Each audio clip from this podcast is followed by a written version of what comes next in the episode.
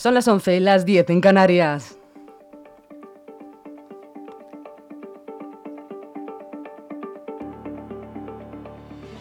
Las noticias de LGN Radio con Rocío Santana.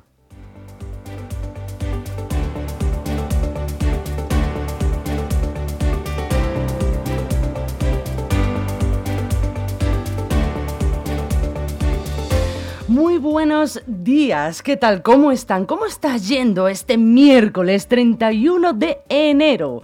Pues estoy segura que estupendamente porque ustedes aquí en Leganés, en nuestra tierra pepinera, siempre están contentos. Muy buenos días, ¿cómo está la gente del pasaje? Que también se paran aquí bastante a saludarnos. Muy buenos días. Espero que estén pasando un día estupendo y les doy las gracias por estar ahí, aquí, en su casa, en LGN Radio. Y los, los temas principales que vamos a tratar hoy en nuestro informativo va a, ser, va a ser que el Centro de Atención Integral de la Drogodependencia de nuestro municipio vuelve a enfrentarse a la falta de personal. Por otro lado, un pepinero gana más de 72 millones de euros en el Euromillones. Y también la programación de fiestas de la festividad de este fin de semana de moros y cristianos.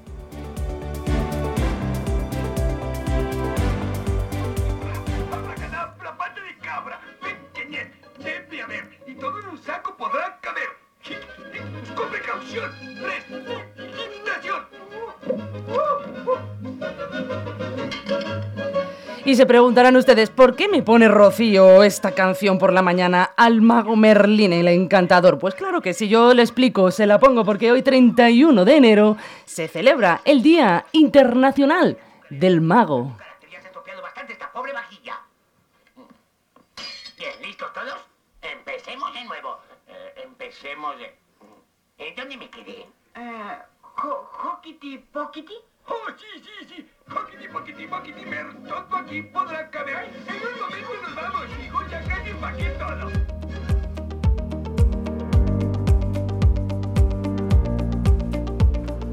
Pues sí, como el mago Merlín, como si fuera magia. Así tenemos el tiempo eh, que tenemos aquí en nuestra tierra pepinera. Y es que seguiremos bajo el dominio de las altas presiones en la mayor parte del país con cielos poco nubosos. En nuestra tierra pepinera abrimos el día con 4 grados y alguna nube alta que se ha ido despejando según han ido pasando las horas. Hoy nos espera otro día con ausencia de lluvias en el que el sol será el protagonista llegaremos a los 15 grados a mitad de la jornada.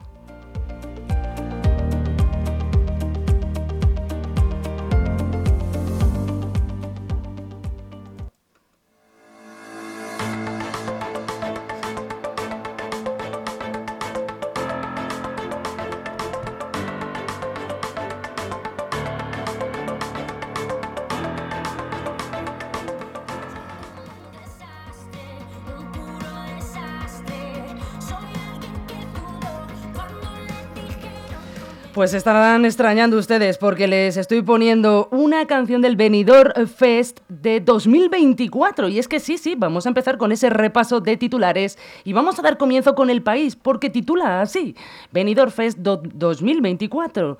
Angie Fernández, Nebulosa, Sofía Cole y Miss Cafeína, primeros finalistas. Los temas Zorra y Sé quién soy, el que estamos oyendo ahora mismo, se perfilan como dos de las favoritas para representar España en Eurovisión 2024. El jueves se decidirá qué cuatro artistas les acompañarán en la final de este sábado.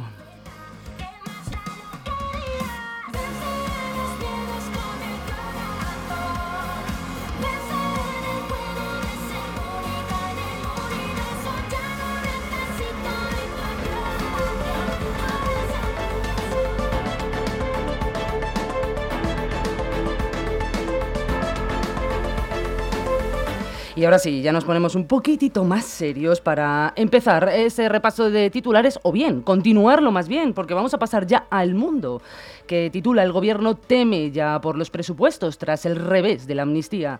El fracaso de la votación en el Congreso retrasa el calendario de unas cuentas públicas que son claves para la estabilidad de Pedro Sánchez. Y pasamos a ABC. Solicitantes de asilo inician una huelga de hambre por el caos migratorio en Barajas. Unas 450 personas siguen hacinadas en los agentes. Denuncian falta de seguridad en la nueva sala habilitada.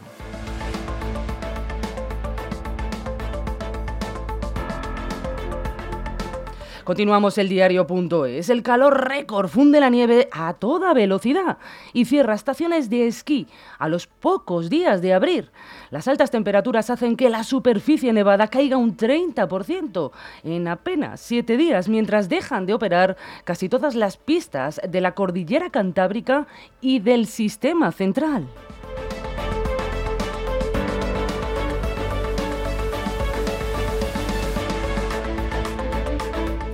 Y pasamos a la razón, la elección de sanidad en los centros de referencia de la lucha contra el cáncer indigna a oncólogos y a pacientes. La lista de los hospitales que se convertirán en centros de atención integral en cáncer no se ha hecho pública, pero parece firme. Sin embargo, ya tienen muchos detractores que piden que se repita el proceso de elección. Muy buenos días.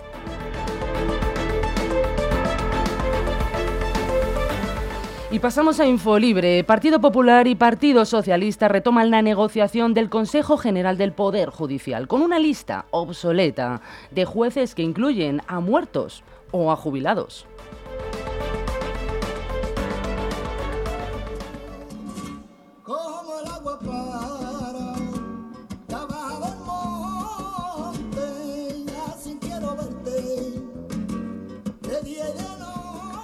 Y terminamos nuestro repaso de titulares con Voz Populi, que titula, ay, como el agua, casi casi como el agua, que la Comunidad de Madrid declara el flamenco bien de interés cultural.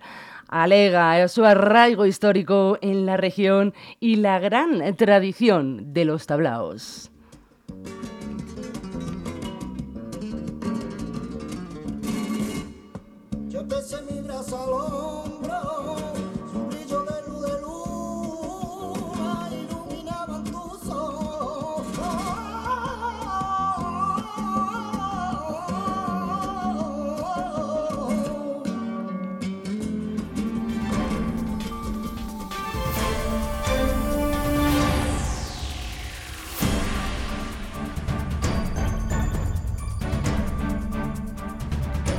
Y ya sí, vamos a explicarles esas noticias que tanto les importan, esas noticias de su tierra pepinera. Vamos a dar comienzo con que el Centro de Atención Integral a la Drogodependencia de nuestro municipio vuelve a enfrentarse a la falta del personal. Destacan la carencia de un médico. Este es un problema que persiste desde hace años y que el partido político Más Madrid denuncia como una situación crítica. La falta de facultativo ha generado una espera de ocho meses para aquellos que necesitan atención y los tratamientos de usuarios existentes no pueden ser modificados. Además, desde noviembre el centro solo cuenta con uno de los tres psicólogos necesarios. Más Madrid, concretamente, denuncia y el nuevo gobierno de Leganés eh, afirma que es una situación pésima heredada y que están teniéndola en cuenta para resolverla. Mientras tanto, los trabajadores del centro expresan su preocupación mediante un cartel visible que cuenta los días transcurridos sin el personal necesario.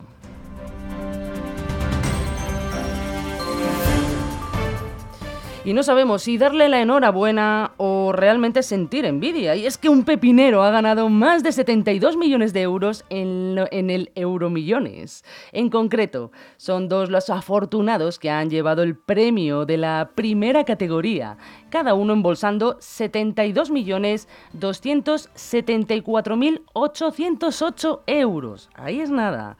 En nuestro municipio fue validado en la Administración de Loterías número 23, ubicada en el Centro Comercial Plaza Nueva.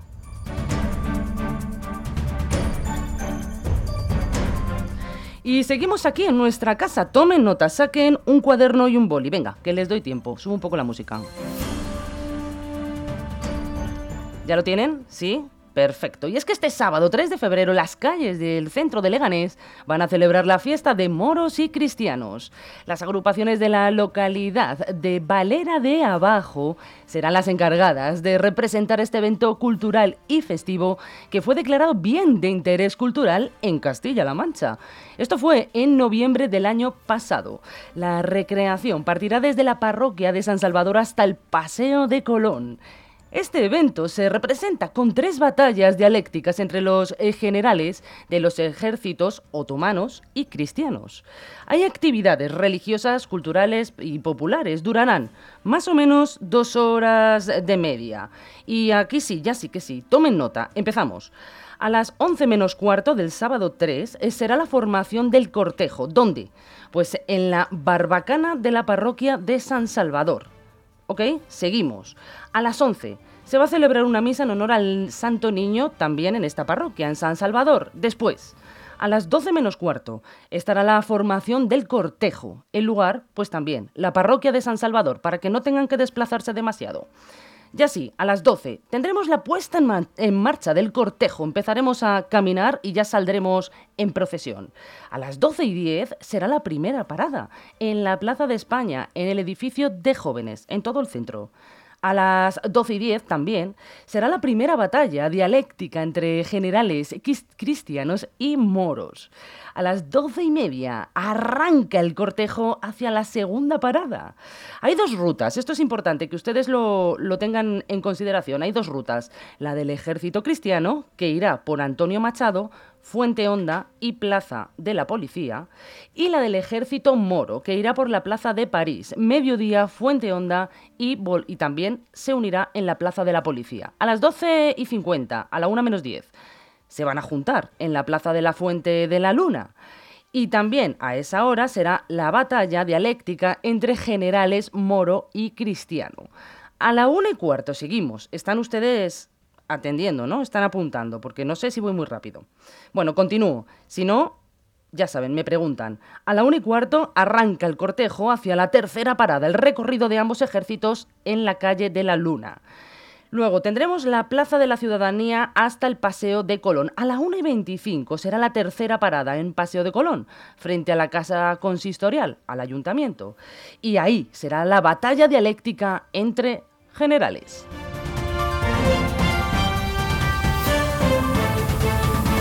Y ahora sí, nos marchamos a Getafe porque la alcaldesa Sara Hernández ha llevado a cabo la tercera remodelación del gobierno municipal en los, últimos siete meses.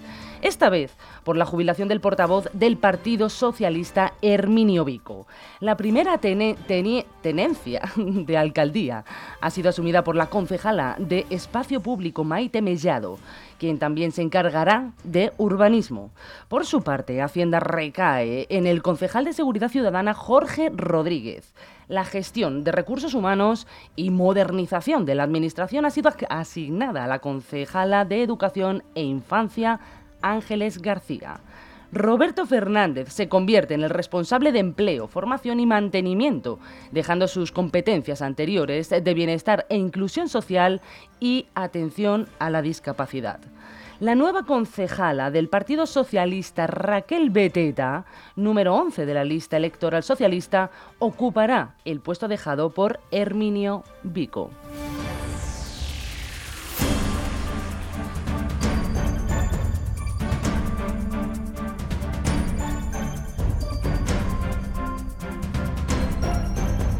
Y ayer agentes de la Policía Nacional volvieron a acordonar con vallas la sede, la sede, del Partido Socialista en Ferraz, debido al significativo aumento de manifestantes que alcanzaron los 350 personas según datos de la delegación de gobierno. La concentración tuvo lugar en protesta contra la ley de amnistía y resultó en el corte de tráfico en la céntrica calle, además de enfrentamientos verbales sin incidencias destacables. Los manifestantes, entre enseñas nacionales y carteles que exclamaban no al golpe de Estado, también expresaron su descontento con cánticos a favor de la unidad de España y en contra del presidente Pedro Sánchez.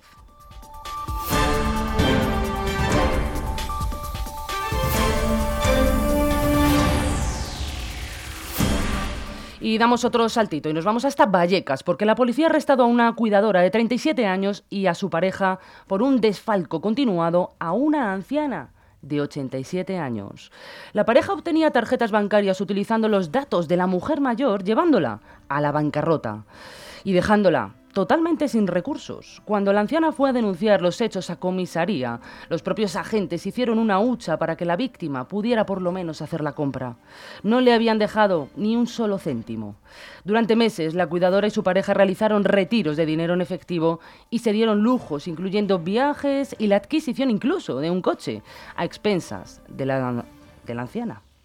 Ahora ambos se enfrentan a cargos por hurtos y estafa, reflejando un acto despreciable que ha conmocionado a la comunidad.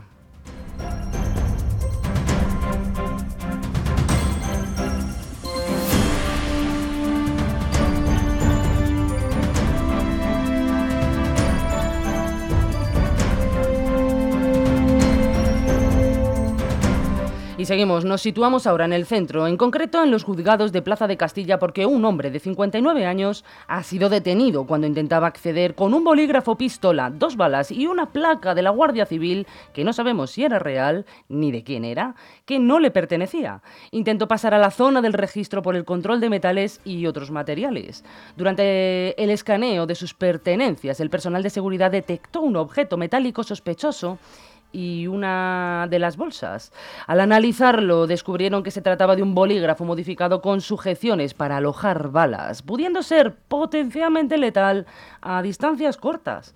El hombre fue arrestado y trasladado a la comisaría de Tetuán. Se le imputa un delito de tenencia ilícita de armas a la espera de verificar la autenticidad de la placa de la Guardia Civil.